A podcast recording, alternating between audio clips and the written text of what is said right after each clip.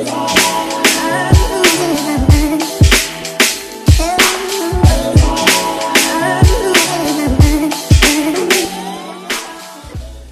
yo, bienvenue sur le KSU Show. Ici, on parle nutrition, fitness, lifestyle, développement personnel. Le tout pour vous apprendre à être la meilleure version de vous-même. J'espère que la team No Bullshit se porte bien, que vous êtes en forme, en bonne santé et que vous continuez à faire des gains.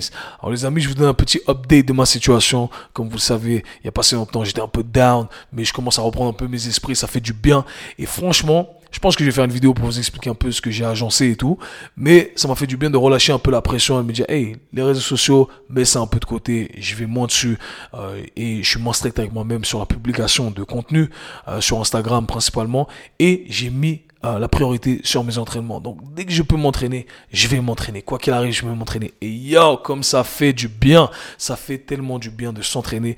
Je ne comprends pas. Je ne comprends pas comment j'ai pu délaisser ça et j'en ai pas fait une priorité. Franchement, je pense que je vais essayer de me faire cette règle d'or que toute l'année, je dois m'entraîner tous les jours. Franchement, c'est mon but ultime. Je sais que j'ai déjà dit, mais c'est mon but ultime parce que qu'est-ce que ça fait du bien, c'est un truc de fou. Et je comprends pas les gens qui n'aiment pas s'entraîner. Et je pense sincèrement que euh, j'ai de l'empathie ici, que ces gens qui disent ah qu'ils n'aiment pas s'entraîner, c'est parce qu'ils n'ont jamais ressenti les bienfaits de l'entraînement et n'ont jamais été euh, instruits par rapport à l'entraînement, n'ont jamais eu de programme structuré, etc. Mais quand on fait les choses bien directement, la perspective des choses change. Si demain on m'introduit à un domaine que je ne connais pas, sur lequel je suis peut-être réticent, mais que le professeur est bon et qu'il partage sa passion, eh bien tout d'un coup, je commence à apprécier le domaine. Ok, c'est ça la, beauté des gens passionnés. Et j'espère que à travers le Quai chaud, eh bien, je transmets également cette passion. Mon but, c'est de vous aider. Les amis, petite annonce avant de commencer euh, et parler du sujet du jour. N'oubliez pas de vous inscrire à ma liste email. Le lien se trouve dans la description, dans toutes les descriptions de euh, mon, mes contenus sur YouTube, autres plateformes, etc. Ok, vous recevrez du contenu exclusif. On a trois newsletters par semaine avec des petits tips, des astuces, du contenu gratuit et exclusif, des offres également avant que les nouveaux programmes euh, arrivent sur le marché. Vous serez les premiers informés. Donc voilà, il y a plein de trucs qui arrive. Je vais partager plein de trucs avec vous. Euh, je, suis, je suis motivé. Je suis motivé, mais je vais faire les choses à mon rythme. Slowly, baby, slowly, ok? Ça arrive, mais on se met pas trop de pression non plus. Mais je suis excité quand même, donc j'ai hâte de partager tout ça avec vous. Vous retrouverez également tout mon contenu sur YouTube, donc n'oubliez pas d'aller vous inscrire sur YouTube. Il y a une vidéo qui sort par semaine en plus du podcast que vous pourrez retrouver en format vidéo. J'apprécie à chaque fois le soutien que vous me faites quand vous lâchez des commentaires. Vous pouvez le faire sur Apple Podcast, lâcher un 5 étoiles et un commentaire, je les lis, ça me donne énormément de force. Vous pouvez également le faire sur Spotify, lâcher un 5 étoiles, sur toutes les autres plateformes. Enfin bref, vous savez que moi je prends le temps de lire tout ça et c'est ce qui me donne envie de faire ces podcasts et d'augmenter même la fréquence de mes publications. Donc n'hésitez pas à aller faire un tour sur ces plateformes pour me donner un peu de force. En parlant de fréquence, aujourd'hui on parle justement de fréquence d'entraînement, on parle de développement musculaire et je vous explique des euh, pourquoi on a du mal à développer certains groupes musculaires. Et plus précisément, je vous donne quatre raisons à cause desquelles vous avez du mal à développer certains groupes musculaires. On parle programmation, j'ai parlé de la fréquence, on parle de plein de petits trucs, etc. Mais ce sont ces petits trucs qui vont faire une grande différence dans votre entraînement et je vous invite vraiment à implémenter tout ce que j'ai dit ici de manière structurée. Prenez le temps, asseyez-vous. Prenez des notes s'il faut et essayez d'organiser un peu votre entraînement. Ça va vous donner énormément de résultats. Les amis, je n'en dis pas plus. Dans cet épisode, je vous donne quatre raisons à cause desquelles vous avez du mal à développer certains groupes musculaires. Let's get it. Bienvenue dans un nouvel épisode, les amis. Dans cet épisode, on va parler développement musculaire. Et je vais vous expliquer pourquoi vous avez du mal à développer certains groupes musculaires. Et je vais particulièrement vous donner quatre raisons à cause desquelles vous avez du mal à développer ces groupes musculaires tant désirés. Alors, on va commencer directement, comme ça il n'y a pas de suspense et vous savez directement de quoi je parle. La première raison à cause de laquelle vous avez du mal à développer certains groupes musculaires, eh bien, c'est la génétique. De deux, c'est la faute à malchance, ok, la faute à pas de chance. Et de trois, c'est la faute à vos parents. Vous n'avez pas choisi les bons parents. Et de quatre, euh, c'est la faute à au bon Dieu. Voilà, c'est la faute au bon Dieu. Il vous aime pas trop. Non, je rigole. Vous l'aurez compris. C'est mon côté un peu blagueur, c'est mon côté un peu moqueur, mais il y a un message d'amour et de soutien derrière tout ça. Je sais qu'il y a énormément de gens qui aiment blâmer la génétique et qui se disent, voilà, ça sert à rien que je travaille sur ce groupe musculaire. De toute façon, je vais jamais le développer parce que génétiquement, c'est comme ça. Dans ma famille, tout le monde a eu ça comme ça. Moi, je suis né comme ça. J'ai beau travailler dessus, il n'y a rien qui change. Et on se compare rapidement à d'autres personnes qui, elles, ont été gâtées génétiquement. On se dit, voilà, pour eux, c'est facile. Pour moi, c'est difficile. Ça sert à rien. J'abandonne. Et je sais que on est beaucoup à avoir cette mentalité du tout ou rien. Et je vous invite à vous en débarrasser. Alors, c'est vrai que euh, parfois, on n'a pas été gâté sur certains aspects génétiquement, mais euh, c'est comme ça, c'est la vie, ok? Et c'est très dangereux de se comparer à, d'autres sur ces aspects bien précis qui euh, causent un certain mal-être chez nous, que ce soit un mal-être esthétique ou autre, parce que vous avez certains atouts, vous avez certains avantages génétiques que d'autres n'ont pas, ok? Donc encore une fois, l'herbe est toujours plus verte chez son voisin. Le fait est que je vous invite à changer de perspective et au lieu de se dire, hey, euh, génétiquement, j'ai été désavantagé ici, c'est un fait, mais je vais quand même travailler dessus parce que en travaillant dessus, eh bien, je peux m'améliorer. Et ça s'applique dans tout de manière générale, mais du côté esthétique, du côté fitness, musculation, développement athlétique, euh, peu importe sur quoi on décide de travailler, eh bien, on peut s'améliorer. Alors, c'est vrai qu'il y en aura d'autres à côté de nous, dans notre entourage, qui sont déjà nés avec ça ben c'est comme ça, c'est la vie, ok? On peut pas choisir ses parents, comme je l'ai dit. Euh, on a certains atouts, on a certains euh, désavantages, c'est comme ça. On n'est pas tous été euh, créés de manière égale. Quoi qu'il en soit, en travaillant dessus, on peut s'améliorer. Donc c'est vraiment un discours que j'aime pas entendre quand les gens disent ah mais c'est la génétique, je vais rien faire. Non non non, hey travaille dessus parce que tu vas t'améliorer, ok?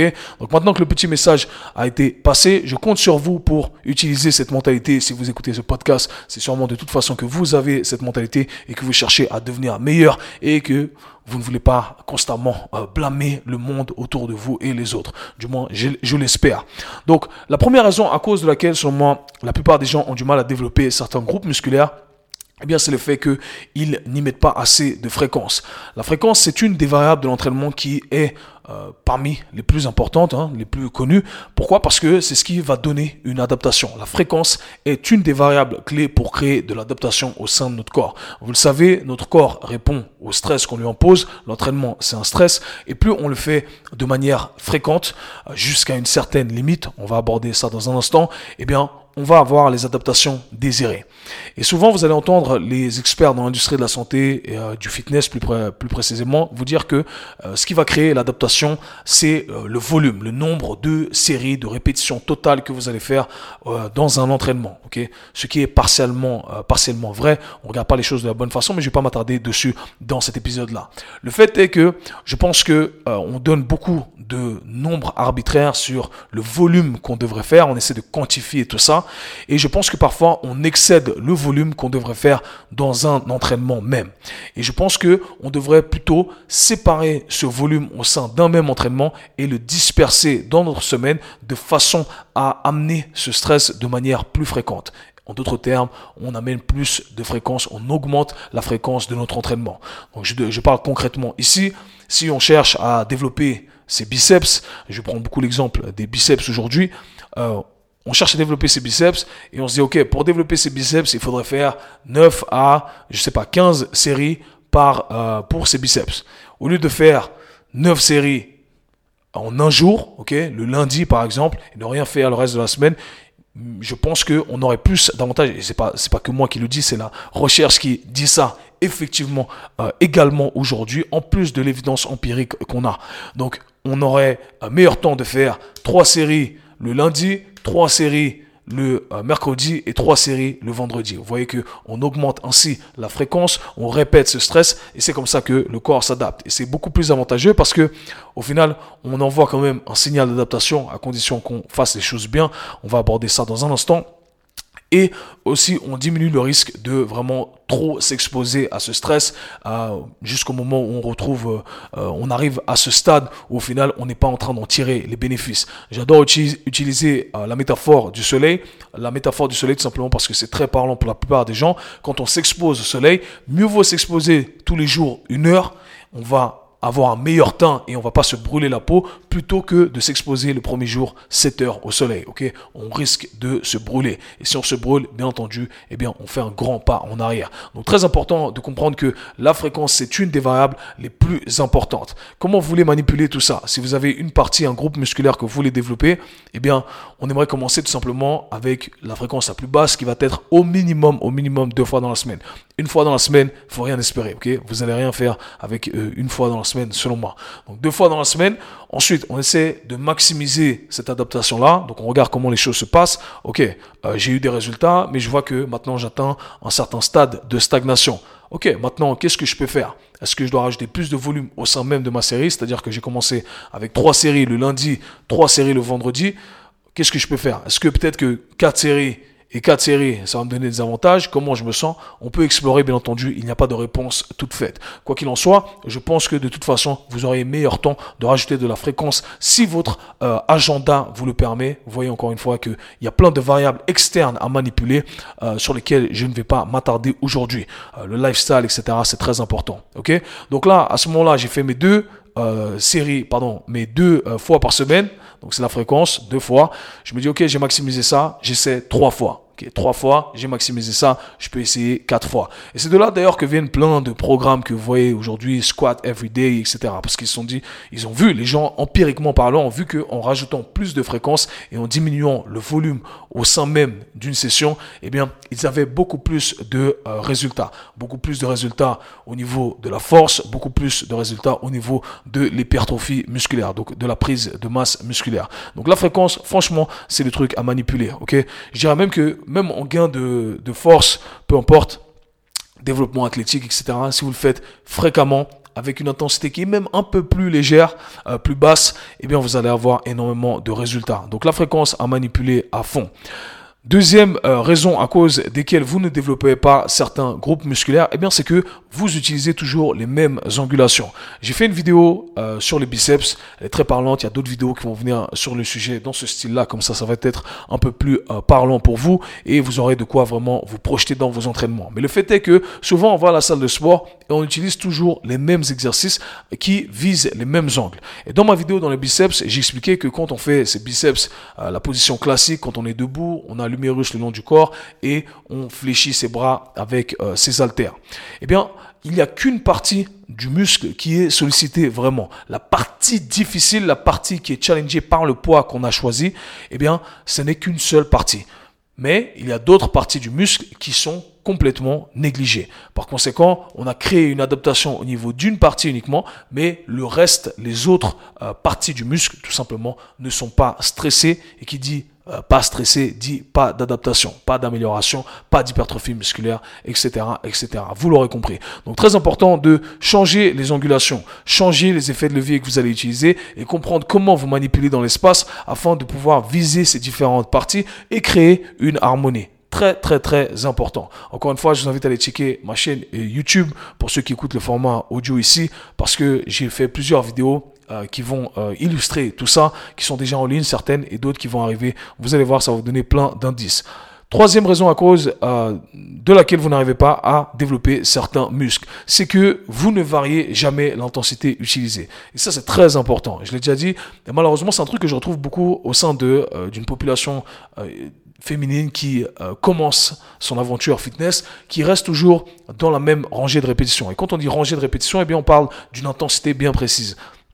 Beaucoup de personnes utilisent les mêmes exercices avec la même intensité. Alors, quand je parlais avant de changer les angulations, ça va euh, par définition changer légèrement l'exercice si on veut, euh, mais euh, on pourrait très bien déjà créer une adaptation plus importante en gardant le même exercice, mais en variant l'intensité.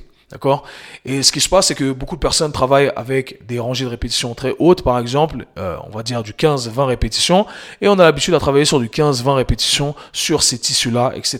Et on continue à utiliser le même exercice avec la même intensité. Mais au bout d'un moment, qu'est-ce qui se passe? Eh bien, le corps s'adapte, parce que le corps est la meilleure machine euh, qui euh, s'adapte constamment. Le corps subit un stress, il s'adapte à cette demande-là, il devient meilleur. Maintenant, s'il n'est pas vraiment stressé à ce moment-là, avec cette même charge que vous utilisez euh, depuis toujours, eh bien, il n'y a pas de raison pour qu'il soit, euh, voilà, pour qu'il euh, pour qu'il devienne meilleur, pour que votre corps dise, je vais rajouter plus de tissu.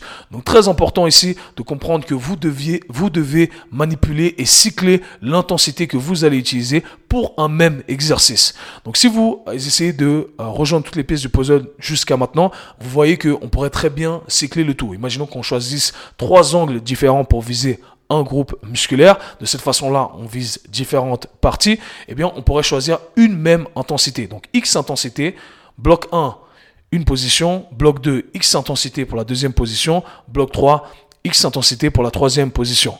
Ensuite, on pourrait cycler le tout, refaire exactement les mêmes exercices, mais en augmentant l'intensité. Donc là, on a intensité Y durant le bloc 1 avec la position 1. On a durant le bloc 2 intensité Y pour la position 2. Et on a durant le bloc 3 intensité Y pour la position 3. Donc vous voyez, je vous donne encore une fois ici un petit processus de pensée pour que vous puissiez implémenter le tout. Et un petit message qui est très important ici, et je pense que ça va vous aider c'est que souvent, on a euh, prédéfini certaines rangées de répétitions pour certains groupes musculaires. On a dit, hey, euh, pour ces, euh, pour ces exercices-là, eh bien, on doit travailler avec des hautes répétitions, donc beaucoup de répétitions et des, des répétitions plus basses.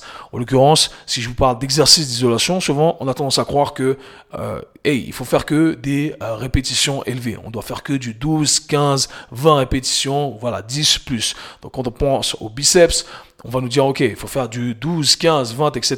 Lorsqu'on pense quadriceps avec la machine de euh, leg extension ou les hamstring curls, euh, peu importe l'exercice d'isolation auquel vous pensez, eh bien, on a tendance à croire qu'il faut faire des euh, hautes répétitions. Mais c'est une mauvaise compréhension de la science de l'exercice et de l'adaptation du corps humain. Parce que le corps s'en fout des répétitions que vous utilisez. Le corps s'adapte en fonction de la force à laquelle il est exposé et graduellement, on peut simplement augmenter cette force à laquelle il est exposé. Donc quand on, augmente la force à laquelle il est exposé, euh, les répétitions vont descendre et on va créer l'adaptation désirée. Et pour n'importe quel tissu, la même règle s'applique. Donc si vous pouvez faire du 3 RM, du 3 répétitions maximales sur un back squat, vous pouvez très bien faire du 3 RM sur des euh, curls biceps. Je crois qu'on appelle ça comme ça, les bicep curls, c'est curls biceps en français. J'apprends tous les jours. Donc voilà, autant vous dire que tous les exercices d'isolation, les mêmes règles s'appliquent. Et je vous invite justement à cycler. Ça m'arrive parfois de chercher à faire simplement un 3 répétitions, 4 répétitions sur un bicep curl. Ça m'arrive de me mettre sur la machine des leg extension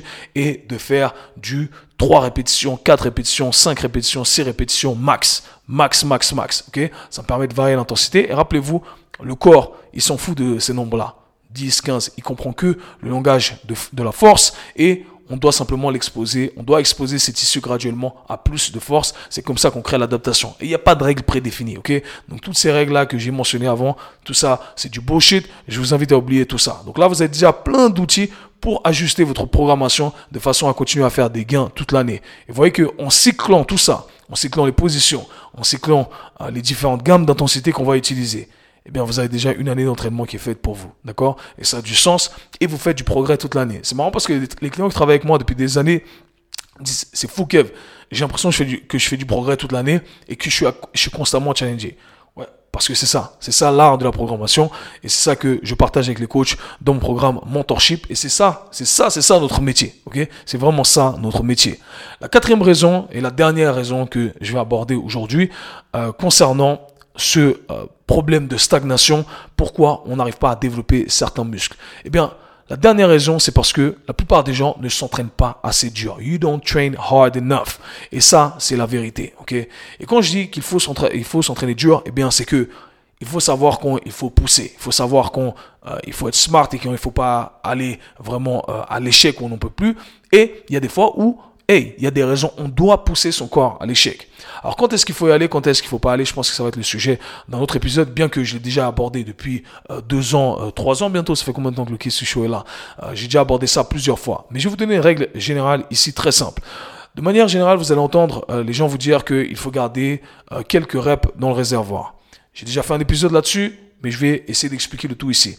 Pour que vos tissus s'adaptent, pour que vous puissiez créer de nouveaux tissus, eh bien, on doit simplement envoyer un signal à son corps pour dire Hey, j'ai pas assez de ce truc-là. Je suis pas assez fort à ce truc-là. Par conséquent, tu dois m'en donner plus. Ok?